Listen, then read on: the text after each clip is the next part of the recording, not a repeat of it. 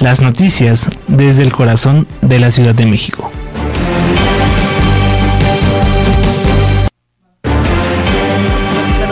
de Electoral en Radio, ya empezamos esta nueva emisión de Chilango News, las noticias desde el corazón de la Ciudad de México. Les recuerdo que estamos en plataformas digitales como Spotify, iHeartRadio, Deezer y Seno Radio para que vayan a ver todo nuestro contenido y por supuesto Chilango News. Les recuerdo que estamos transmitiendo totalmente en vivo este martes 24 de febrero y vamos a iniciar con las noticias más importantes en este caso de nuestro país en temas nacionales.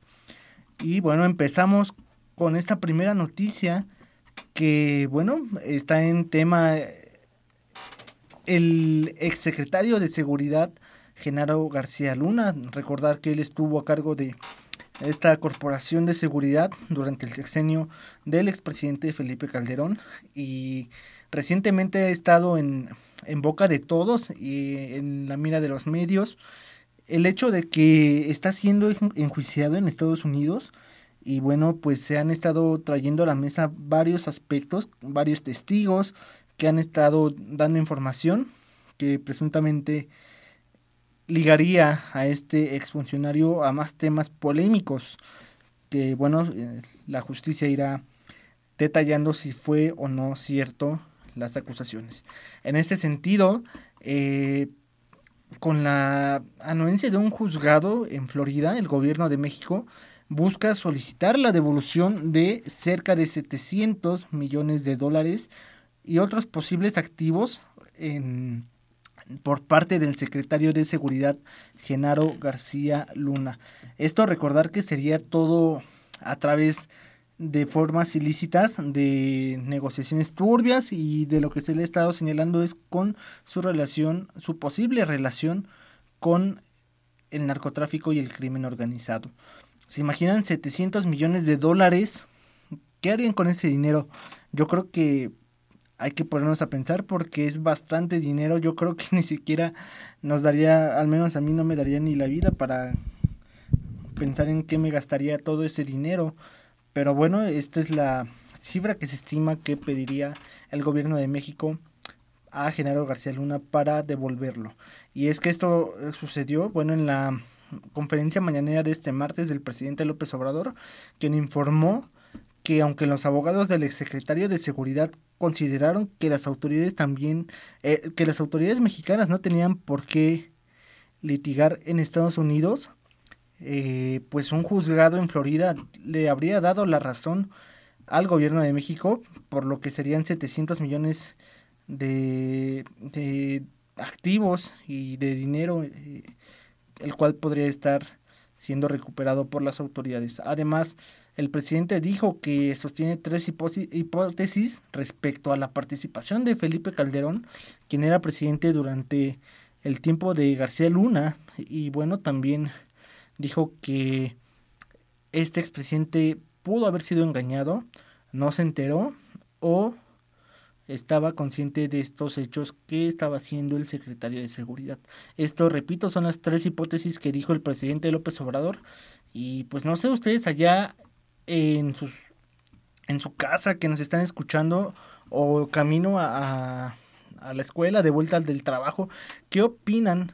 ¿Creen que actos así por parte de, de los presidentes, expresidentes ahora, sean de verdad capaces de dar la razón y de, de ser permisibles en este tipo de actos corruptos ilícitos o de verdad creen que sí puedan engañar a un presidente de tal forma que no se dé cuenta.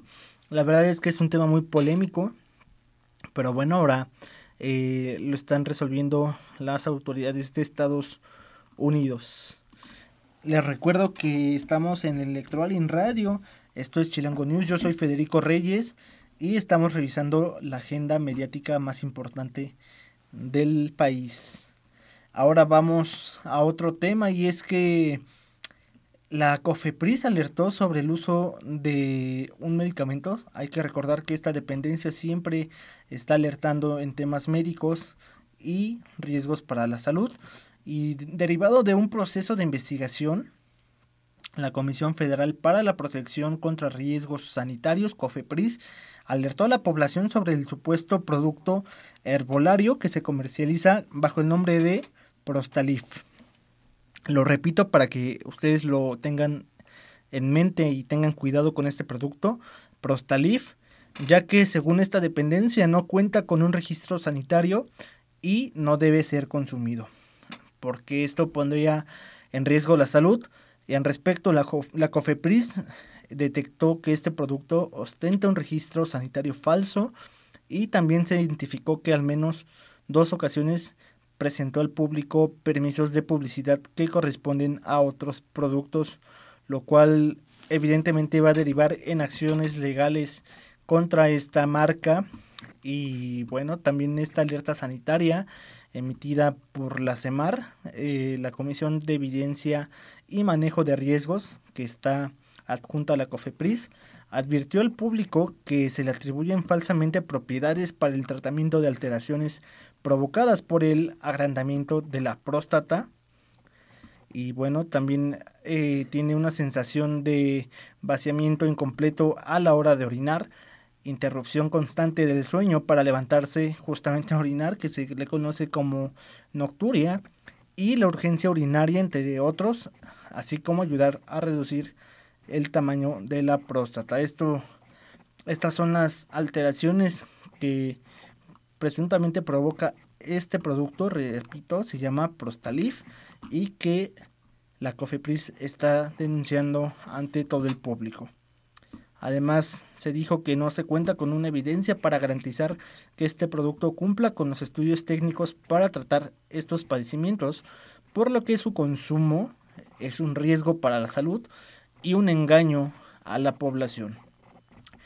Hay que tener mucho cuidado con este tipo de productos, sobre todo creo que lo más sano es ir al doctor y que ellos como especialistas sean quienes recomienden los medicamentos. A veces caemos en estos llamados productos milagro que son eh, anunciados incluso a nivel nacional en televisión o también bueno en centros comerciales en estos tianguis y, comercios ambulantes también es muy común que haya este tipo de productos milagro, pero creo que la salud siempre debe ir primero y salvaguardarla.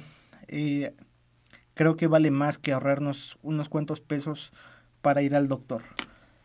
¿Ustedes qué opinan? Eh, ¿Han comprado alguna vez algún producto falso o milagro? con tal de no ir al doctor. La verdad creo que aquí en México es algo que se da muy común. Eh, no tenemos mucho la cultura de ir al médico, nos autorrecetamos, a lo mejor por ahí ya nos conocemos los padecimientos y pensamos que es fácil eh, comprar o adquirir medicamentos sin la visita previa a un especialista. Vamos a otro tema que también está en tendencia eh, ahora en el círculo político y es que se trata de la ministra Yasmín Esquivel, quien, bueno, pues se dice que sí plagió su tesis, pero que lo tiene que... la, la la dependencia correspondiente para invalidarles la SEP. Eso es lo que dice la UNAM. Eh, se está diciendo que sí plagió la tesis, pero que ellos no tienen la jurisdicción de revocar la, la tesis, ¿no? Que esto le correspondería a la UNAM, a la, a la SEP, perdón, y la propia SEP, pues bueno, como que se hace ahí de la vista gorda y entonces pues también recordar que la ministra pues es una figura política y se aprovecha justamente para dar un golpeteo político. Por eso en ese sentido, bueno, pues se han realizado diversas acciones a favor y en contra, ¿eh? porque están de los dos lados eh, en este sentido de la ministra Yasmín Esquivel. En este sentido, bueno, Movimiento Ciudadano presentó una iniciativa para retirar el título de licenciatura en Derecho a la ministra Yasmín Esquivel, lo cual propone quitarle el título, cédula profesional y, ojo, que devuelva todos los recursos obtenidos como servidora pública. ¿Se imaginan? ¿Cuántos años ya de trayectoria? ¿Cuántos? Eh, creo que tiene incluso otros posgrados, otros cursos, pero ahí está el debate, ¿no? Hay quien dice que, que si desde el inicio, desde el origen de la tesis fue plagiada, pues todo lo demás ya no debería de valer. Eso es lo que comentan algunas personas. Otras dicen que no, que tal vez sí plagió su tesis, pero si ya hizo los méritos para obtener los demás posgrados y títulos, pues ya se le debería respetar. Pero también hay otros con otra variante que dicen que sí, tal vez ya plagió su tesis, pero ¿qué garantiza que los demás cursos y posgrados no sean también plagiados o, obtenidos de alguna forma ilegal o no tan honesta? Ahí están estas tres posturas que han estado en tendencia en redes sociales, pero ustedes, ¿qué piensan? ¿Qué creen que podrían hacer las autoridades? Porque parece que nadie se quiere aventar esta bronca. Eh, ¿Ustedes piensan que sí, desde el inicio ya la, el título se le debería remover y con ello pues todo lo demás obtenido, como les comento, cursos y posgrados, o se le debería de perdonar y ya que ahí quede? Porque también eh, en la corte, bueno, pues no es como que le estén poniendo algún tipo de sanción. Recordemos que ahí se maneja mucho la honorabilidad y todo este tipo de acciones éticas, eh, pero bueno, pues mm, ahí está la duda, ¿no? También en redes sociales mencionan cómo alguien que no tuvo el honor de hacer su tesis y que la plagió y que cayó en una falta administrativa, si ustedes quieren, puede estar encargada de los temas más importantes del país. Es algo fuerte, ¿no? Pero bueno, pues déjenos en sus comentarios qué es lo que piensan. Eh, acerca de este tema. Y bueno, volviendo al tema de movimiento ciudadano, eh, la propuesta es modificar el artículo 5 constitucional que se refiere al ejercicio de las profesiones aquí en la Ciudad de México y en los casos de plagio se quitará el título y la cédula del infractor o infractora y además una sanción eh, correspondiente sin importar la temporalidad. En ese sentido, eh, se, Movimiento Ciudadano defendió este proyecto porque dijo que se trata de una infracción sobre los derechos de autor donde se recuperan obras ajenas haciéndolas pasar como propias. Además, esta bancada indicó que el caso está siendo ignorado por el Poder Ejecutivo Federal y por instituciones como la UNAM y la CEP. Esto en palabras de la bancada naranja, como se le conoce, y por ello están abordando que se invalide este título académico a la persona infractora, ya que implica un posible riesgo a la credibilidad de todos los títulos emitidos por las instituciones académicas implicadas. Y oigan, este, eh, esto es muy importante porque, bueno, recientemente eh, les comento que igual en la misma UNAM, bueno, se vive un proceso difícil para la hora de titularse. Lo puedo contar por experiencia propia, mucha burocracia, muchos trámites. Em, desde luego, pues hay eh, cuestiones que no pueden negociarse, como el que sean estrictos los asesores o profesores, pero esta es una excepción, o sea, de verdad la UNAM no puede hacer nada o igual será como que no quiere intervenir para no buscar ahí a lo mejor un enfrentamiento con alguna autoridad. Es algo muy importante, muy interesante analizarlo, ¿no? Eh, ¿Seguirán pidiendo el mismo rigor a los demás egresados, a los demás aspirantes a su título? ¿O solamente harán como que no pasa nada y, y los demás pues sí se tendrán que esforzar como debería de ser? Es interesante, ¿no? Todo lo que conlleva. Igual en la UNAM no veo que hayan estos grandes movimientos como siempre se caracterizó esta universidad, ¿no? De, de luchar por la parte académica, de, de salir a protestar por una equidad de igualdad, ¿no? En, en el caso de las, las, titulaciones. Pero bueno, vamos a ver cómo se desarrolla todo este tema de Yasmín Esquivel y el plagio de la tesis o presunto plagio de la tesis. Y bueno, pues ya para cerrar el tema nacional, vamos a, conocer la siguiente información y es que el presidente López Obrador pidió a Sudamérica, eh, a, países sudamericanos, pugnar por la libertad de Pedro Castillo y rechazar intentos de golpes de Estado. Y es que el presidente López Obrador pidió a la CELAC, que es la comunidad de estados latinoamericanos y caribeños, pugnar por la libertad de Pedro Castillo, esto a través de un video en donde se transmitió este mensaje a los miembros de la CELAC, externando su deseo de que de forma conjunta exijan la libertad del presidente de Perú, Pedro Castillo, así como rechazar cualquier otro intento de golpe de Estado. Recordemos que en Perú, bueno, pues hubo una situación donde el presidente, el expresidente Pedro Castillo fue destituido por el Congreso y en este sentido se manifestó la posible injerencia de los Estados Unidos. Pero, ¿qué creen que ustedes, qué creen que esté pasando? Porque también se repite esta historia, ¿no? Lo vemos eh, recientemente en Bolivia con Evo Morales, que incluso fue aquí refugiado, ¿no? Eh, de una conferencia incluso en la Secretaría de Relaciones Exteriores y lo sacaron como de película, ¿no? Rescatándolo prácticamente. Vemos los bloqueos a Venezuela con el presidente Nicolás Maduro, a Cuba, ¿no? ¿Cuántos años lleva Cuba bloqueada por Estados Unidos? ¿Ustedes creen que si haya intervención de parte de Estados Unidos en Latinoamérica y el Caribe?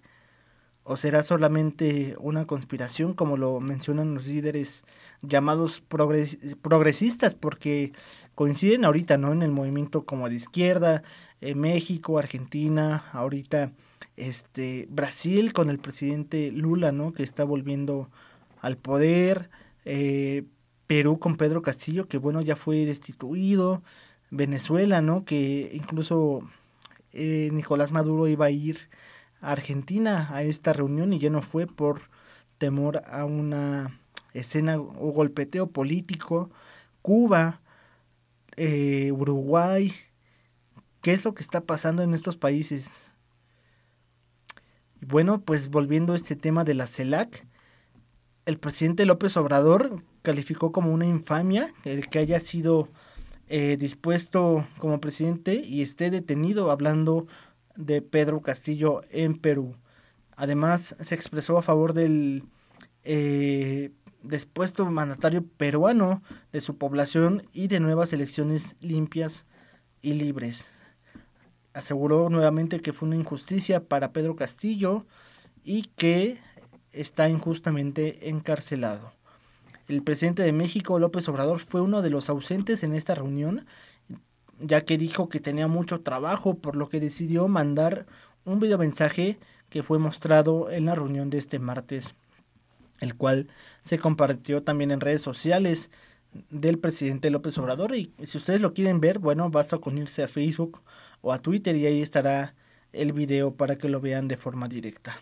Además, se solidarizó con el presidente de Brasil, Lula da Silva, tras el intento de derrocamiento por parte de seguidores del expresidente Bolsonaro el pasado 8 de enero y por ello es que llamó a la Unión de Latinoamérica y el Caribe para rechazar intentos y golpes de Estado, ya sea militares, técnicos o de algún otro tipo, y a su vez respetar la libertad y la democracia, ya que dijo que el pueblo manda en la democracia y no las oligarquías.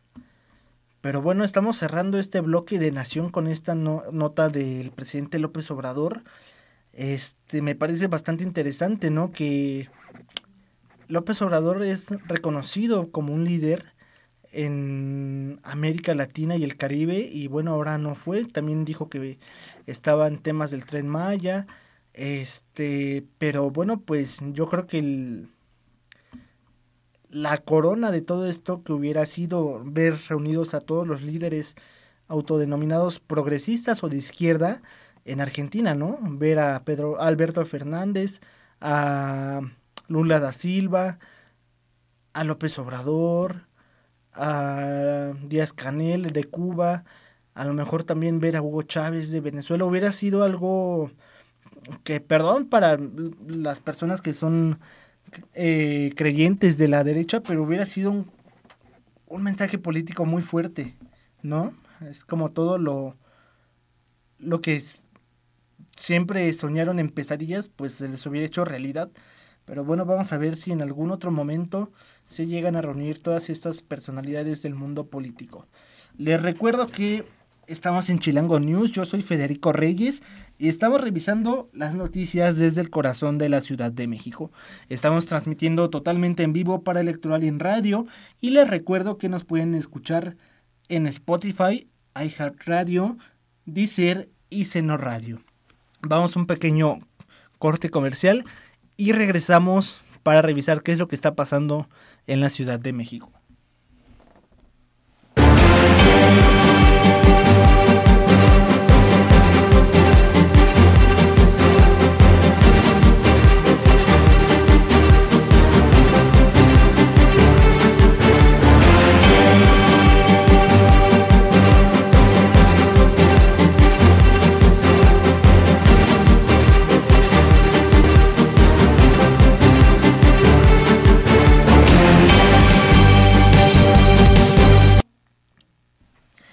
Amigos de Electoral y en Radio, ya estamos de vuelta en Chilango News, las noticias desde el corazón de la Ciudad de México.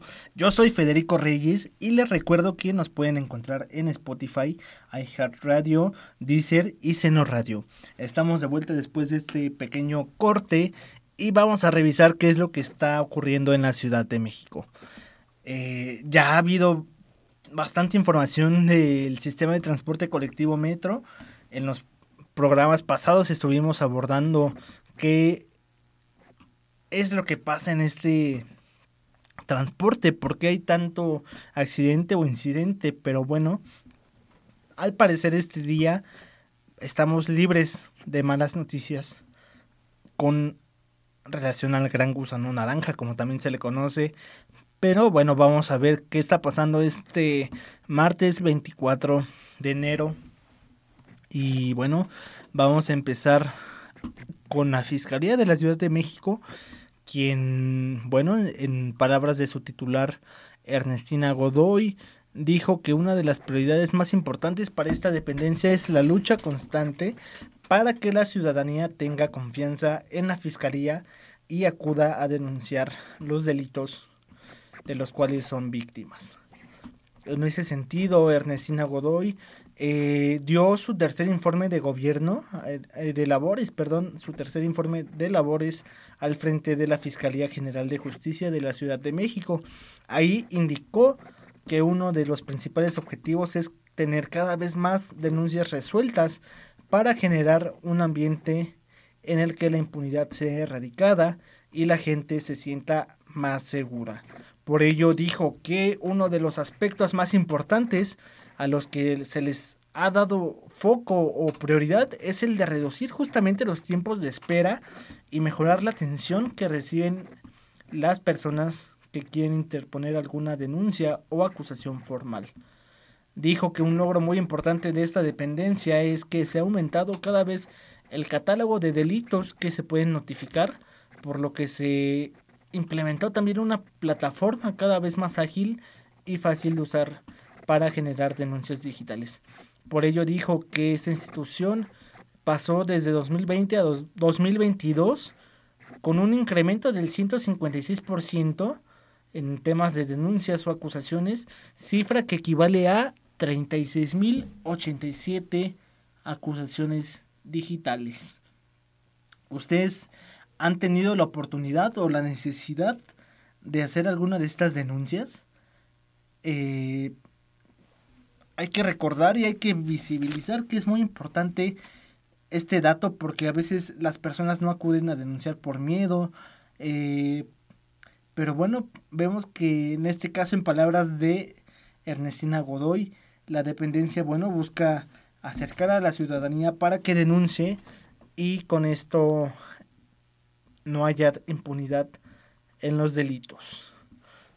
En ese sentido, bueno, se ha implementado el chatbot de nombre Teo, la línea directa con la fiscal, el número de la fiscal en tu alcaldía, el teléfono rojo para obtener las denuncias de las víctimas de forma más eficiente. Y hasta el momento se han brindado eh, cerca de 29.603 atenciones a la ciudadanía, lo cual representa una cifra positiva, esto en palabras de la fiscal Ernestina Godoy. Y bueno, ahora vamos con la jefa de gobierno, Claudia Sheinbaum, quien ya está con miras al 2024. Eh, creo que en general todos los aspirantes a algún cargo público ya están con las miras al 2024, esto al menos de Morena, porque parece que la oposición está siendo sigilosa o parece que están teniendo un poco más de precaución en temas de campaña, pero lo que parece es que Claudia Sheinbaum y Morena ya están por esa línea. En ese sentido, Claudia Sheinbaum dijo que Morena retendrá el gobierno de la Ciudad de México en 2024. Esto después de que los dirigentes locales del PRI, PAN y PRD anunciaran que se eh, irán en competencia para competir, irán en alianza para competir por la jefatura de gobierno de 2024. Eh, Claudia Sheinbaum aseguró que hay una baja probabilidad de que tengan éxito en este cometido. Durante la sesión de preguntas y respuestas y tras anunciar más puntos de Wi-Fi en el transporte público, apuntó que esta alianza opositora eh, pues deberá tener algunos puntos a seguir, por ejemplo, ponerse de acuerdo sobre el partido que postulará al candidato, mientras que Morena, dijo, se definirá por encuesta. Esto es importante aclararlo. En el PRI, PAN y PRD están designando a los candidatos, digamos, a través de algunas negociaciones, algunos acuerdos, están dando esta repartición, por así decirlo, ¿no? De, de candidaturas. Y en Morena lo que se ha estado manejando, al menos es lo que se ha estado visible, es que se definen por encuestas para saber quién es el candidato del partido. En ese sentido, bueno, apuntó que la ciudad es democrática y de derechos y que es importante que no se regrese al pasado de la corrupción ni voltear a la derecha. Esto en palabras de Claudia Sheinbaum, eh, quien también fue cuestionada si tiene algún favorito para encabezar la candidatura de Morena en la Ciudad de México y bueno, dijo que no, que no tiene ningún favorito, por lo que se ve aún no se define bien esta información. Y bueno, vamos a revisar qué es lo que está pasando también acá en la Ciudad de México. Y bueno, pues es que hay que recordar que ayer hubo un incidente, ¿no? En, en la línea 7 del metro y se dijo que fueron los cables de alta tensión los que originaron esta falla. Por lo que derivado de estos hechos ocurridos en la línea 7 del metro, la Secretaría de Gestión Integral de Riesgos y Protección Civil informó que 30 personas fueron atendidas por inhalación de humo, de las cuales 18 fueron trasladadas a un hospital para su valoración. Además se dijo que se trató de una irregularidad atípica y Guillermo Calderón, director del metro, aseguró que se realizó una inspección en la zona y se determinó que el origen de esta falla se registró en cables de alta tensión, por lo cual eh, se da con singularidad por parte de esta falla atípica e irregular de este accidente, ya que normalmente estos cables no presentan problemas. Pero volvemos a la misma pregunta, ¿ustedes creen que haya sabotaje o de verdad serán fallas? Eh, me puse a analizar el día de ayer y se supone que por eso hay jefes de estación, ¿no? A lo mejor es un trabajo muy, muy complejo, pero creo que por eso también el metro debe estar profesionalizado, ¿no? Eh, entiendo que son temas muy, muy específicos y no quisiera abundar de más, pero ¿ustedes qué piensan? ¿Sí creen que de verdad sea imposible tener tantos detalles en el metro o si es falta de mantenimiento o si es sabotaje? ¿Qué piensan? Con estos hechos que hemos estado presenciando, porque supongamos que se trata de un sabotaje. Tendría sentido porque han estado sucediendo muy frecuentemente este tipo de incidentes. Pero también, si es falta de mantenimiento, también tiene lógica. Entonces, no sé qué pensar ustedes. Coméntenme, díganme a través de redes sociales, escríbanme en Facebook e Instagram. Estoy como arroba historias de Ciudad TV. Y en Twitter también me pueden seguir, por supuesto. Me encuentran en Twitter como arroba Fede Reyes 22. Ahí estaremos dialogando y por supuesto les estaré comentando mis puntos de vista y por supuesto conociéndolos a todos ustedes que nos escuchan. Y ahora, bueno, ya para cerrar el tema de la Ciudad de México, eh, Claudia Sheinbaum señaló que el metro va a funcionar bien, esto derivado de los incidentes que se han estado registrando y garantizó a la ciudadanía que el metro funcionará de una manera adecuada. En ese sentido, bueno, envió un mensaje a la ciudadanía de que el metro siempre garantizará la seguridad de los usuarios. Eh, pero bueno, pues vamos a ver en qué sentido se garantiza, porque pues ya hay temor por parte de muchos usuarios entre que ya no se sabe si va a ser en la misma línea, de repente falla una línea, la azul, luego se van a la verde, luego se van a, a la amarilla, no sé, ¿no? Eh, pero bueno, déjenos sus comentarios y si son usuarios del metro, por supuesto, díganos qué es lo que piensan. Les recuerdo que estamos transmitiendo Chilango News, las noticias desde el corazón de la Ciudad de México, en vivo y en directo para Electro Alien Radio. Les recuerdo que nos pueden encontrar en iHeartRadio, Spotify, Deezer y Seno Radio. Y bueno, vamos a un pequeño corte y regresamos para revisar lo que ocurre en el mundo.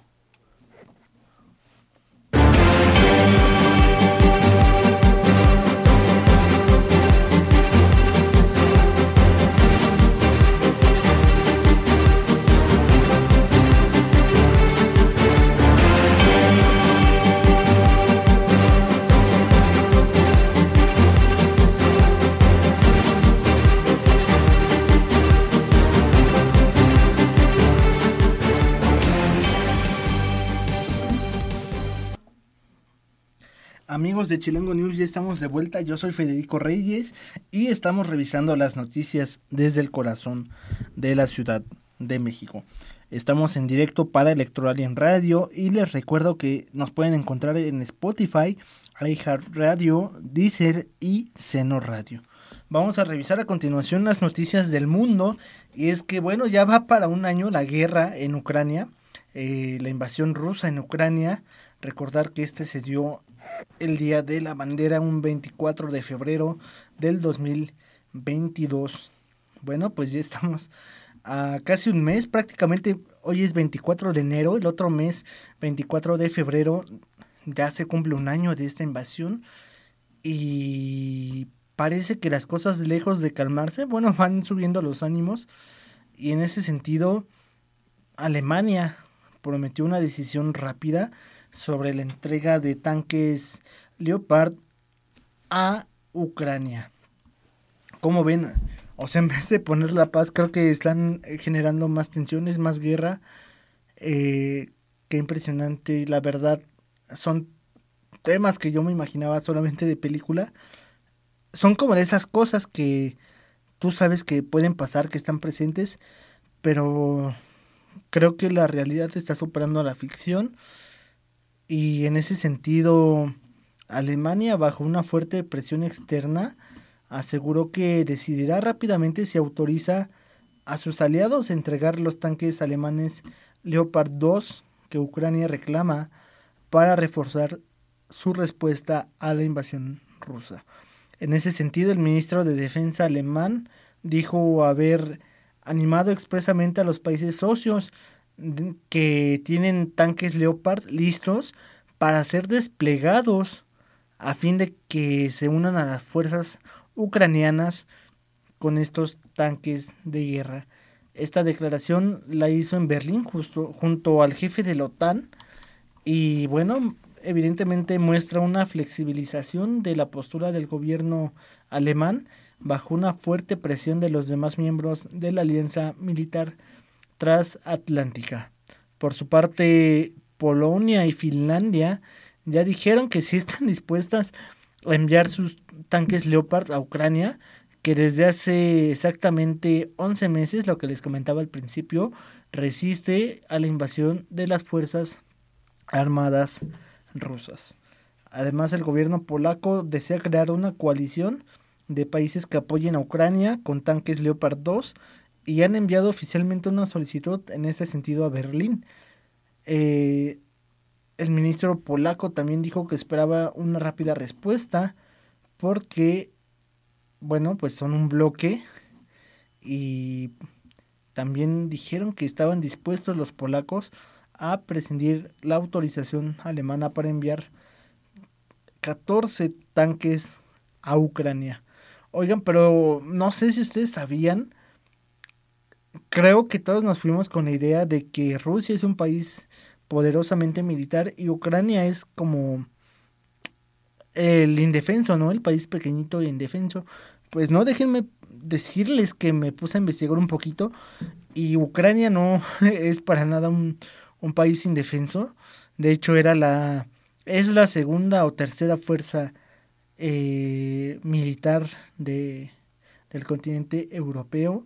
Están muy avanzados en temas militares y bueno, si eso le suman el apoyo principal de Estados Unidos y también de todo el bloque europeo, bueno, pues nos están dando resultados impresionantes y de ahí es que están resistiendo la guerra a, Ucrania, a, Rusia, ¿no? Que también hasta dónde están resistiendo la guerra y hasta dónde también ellos están dando batalla, ¿no? Ya hay miles, cientos de miles de fallecidos y bueno, pues creo que no está tan desigual esta guerra como se anunciaba, ¿no? En, en unos principios, en un principio y en los medios, sobre todo de Estados Unidos, ¿no? Que ponían a Ucrania como una víctima, no. No es una no es la víctima, sí están parejos y más con el apoyo de la OTAN. Pero bueno, vamos otra vez a Ucrania y es que el, presidente el presidente Volodymyr Zelensky se comprometió a reorganizar el personal en medio de acusaciones de corrupción de alto nivel durante la guerra con Rusia. Tras la publicación de este mensaje se conoció el cese de uno de los hombres fuertes de cercanos al presidente, quien confirmó su renuncia y bueno, únicamente dijo que agradecía al presidente Volodymyr Zelensky la confianza y la oportunidad de hacer cosas buenas todos los días. Eh, el viceministro de Defensa también renunció y bueno, alegando que su partida estaba relacionada con un escándalo relacionado a la compra de alimentos para las Fuerzas Armadas de Ucrania. En ese sentido, bueno, se dijo que había cambios en el personal de gobierno y las administraciones regionales y las fuerzas de seguridad tras las denuncias de corrupción que surgieron luego de la invasión rusa en Ucrania. Zelensky, el presidente de Ucrania, prometió expulsar a los funcionarios corruptos eh, y bueno, cuando el viceministro fue despedido por parte de una red de malversación de fondos presupuestarios, el Ministerio de Infraestructura de Ucrania identificó más tarde al funcionario despedido como viceministro.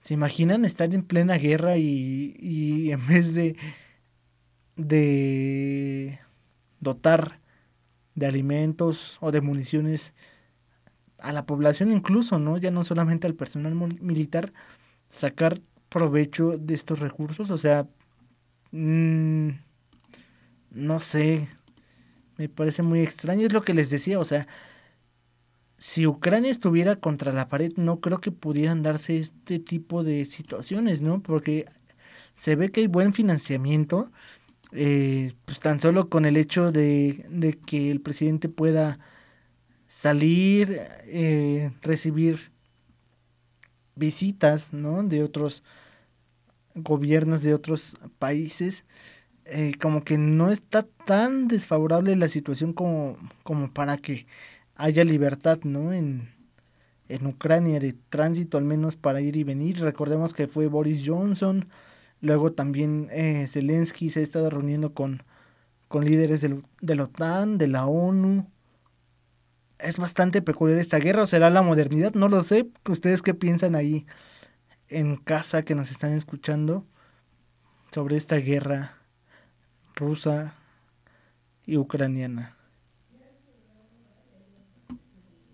Y bueno, pues vamos a revisar la última eh, nota internacional.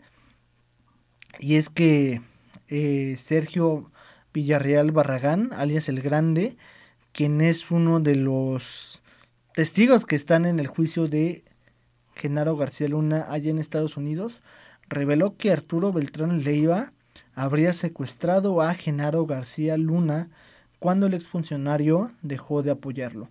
De acuerdo con el testimonio difundido por periodistas que cubren este juicio en Nueva York contra el exsecretario de Seguridad que estuvo en los tiempos de Felipe Calderón, eh, el Barbas, Arturo Beltrán Leiva, habría privado de la libertad a García Luna debido a que estaba apoyando más a Ismael El Mayo Zambada y Joaquín El Chapo Guzmán. Esto lo dijo el Grande, que es el testigo protegido, y dijo que fue levantado en una carretera de Morelos, rumbo a Cocoyoc, para llevárselo a Beltrán Leiva en una oficina. O sea, ¿se imaginan que esto pasó como secretario de seguridad? Entonces, ¿qué pasaba con, o qué pasa, no? cualquier persona común y corriente. Si es un tema polémico. Y bueno, pues eh, puntualizó que este secuestro se habría, eh, se habría dado cuando el acusado por narcotráfico, es decir, García Luna, ya se desempeñaba como secretario de Seguridad Pública en el sexenio de Felipe Calderón. En ese sentido le habría dicho Beltrán Leiva a García Luna que para él no había imposibles y lo devolvió a la carretera donde se le habrían llevado esto en declaraciones de El Grande. ¿Se imaginan? Que se lleven así a tu secretario de Seguridad Federal. Es muy, muy impactante. Pero bueno, es tiempo de hacer nuestro último corte y regresamos a Chilango, a Chilango News a través de Electroalien Radio. Les recuerdo que Estamos revisando las noticias desde el corazón de la Ciudad de México y que nos pueden escuchar en Spotify, iHeartRadio, Deezer y Seno Radio. Ya regresamos.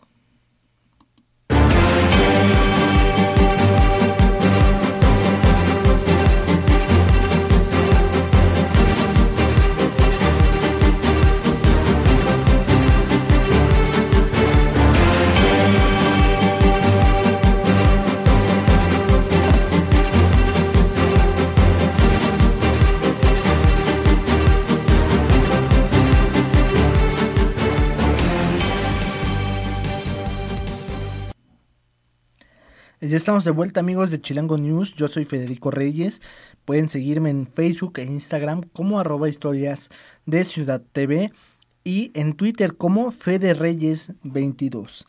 Estamos transmitiendo directamente en vivo para Electroalien Radio a través de Spotify, iHeartRadio, Deezer y Seno Radio.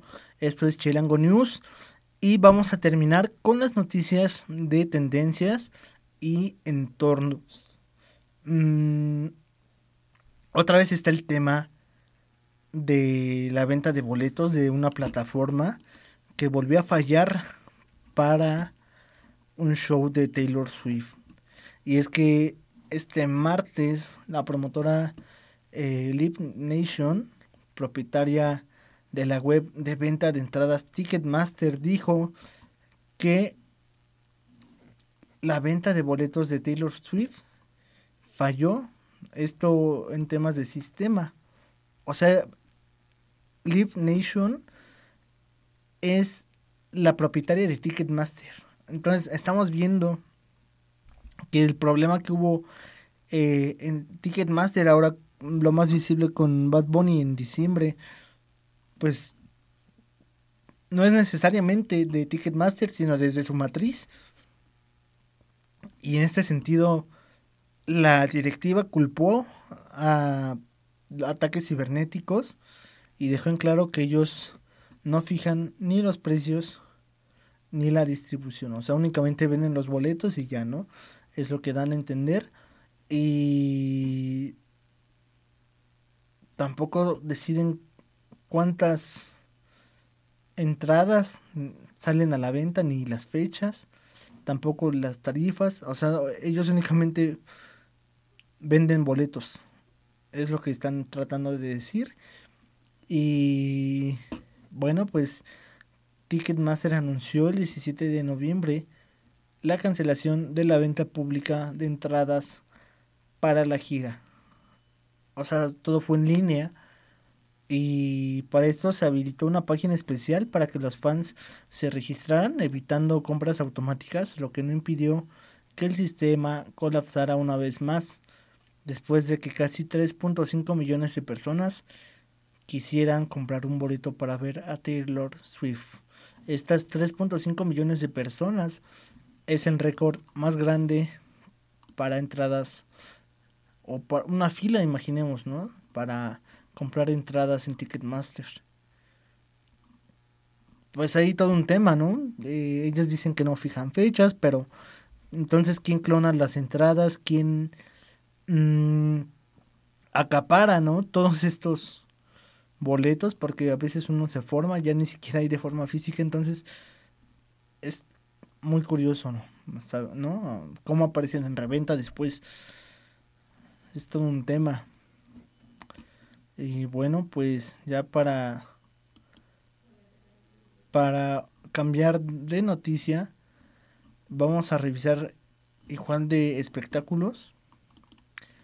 Y no sé si a ustedes les guste la música grupera, pero bueno, pues para las personas que les guste la música grupera, Intocable se va a presentar en el Auditorio Nacional.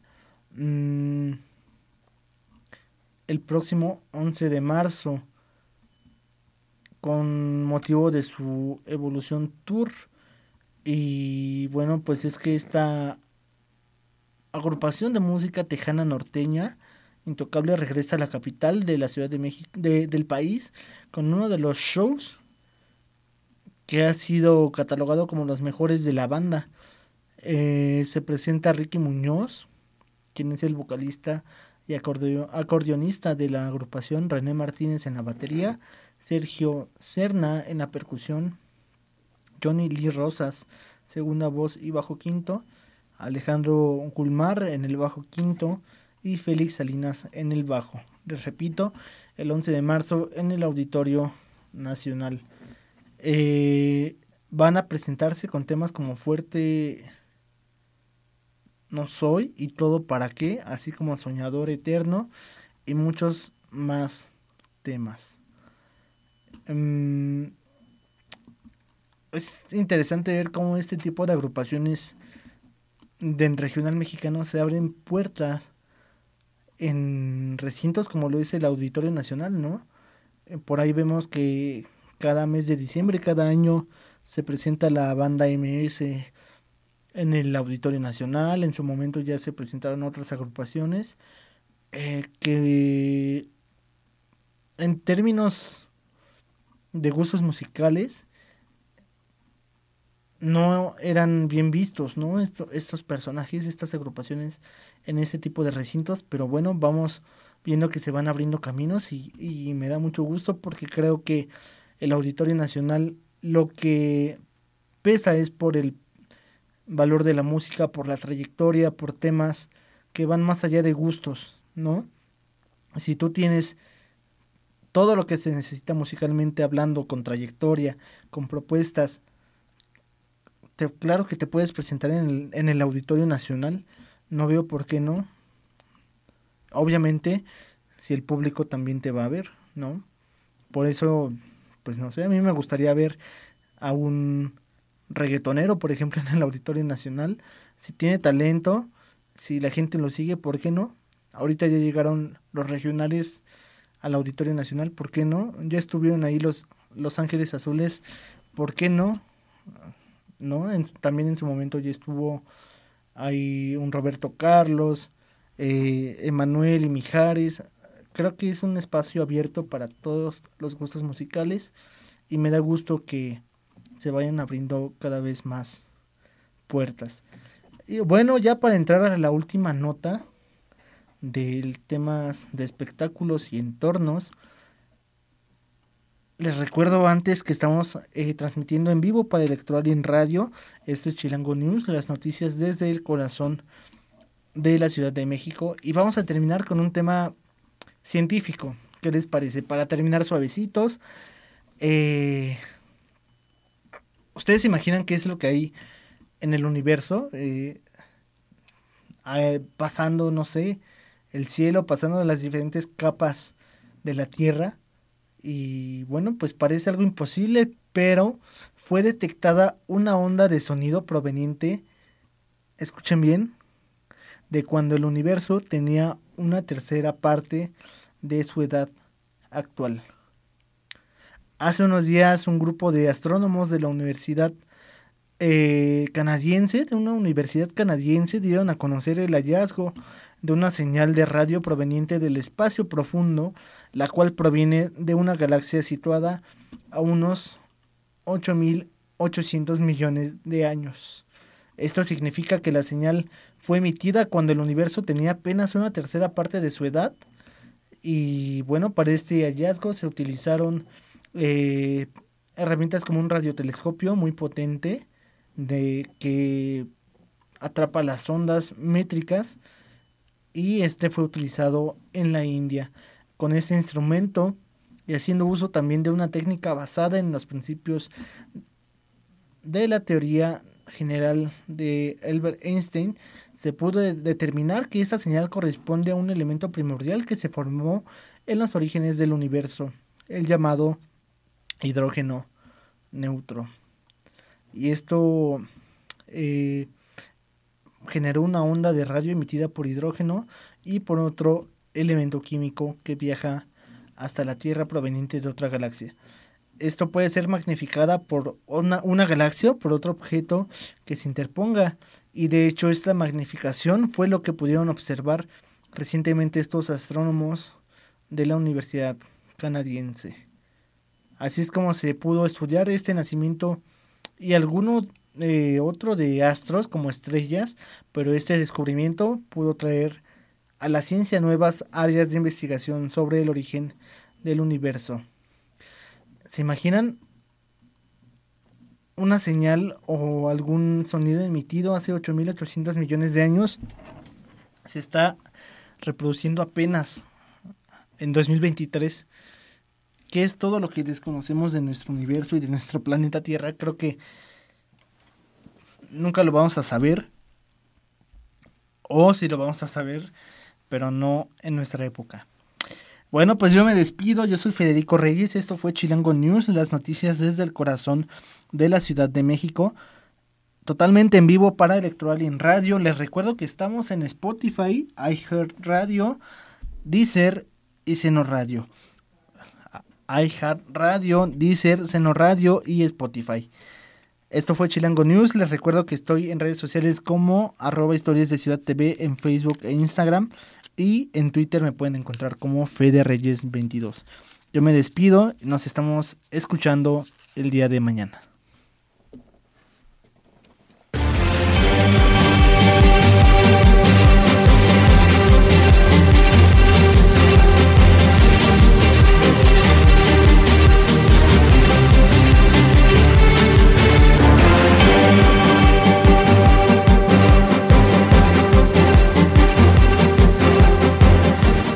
Chilango News. Las noticias desde el corazón de la Ciudad de México.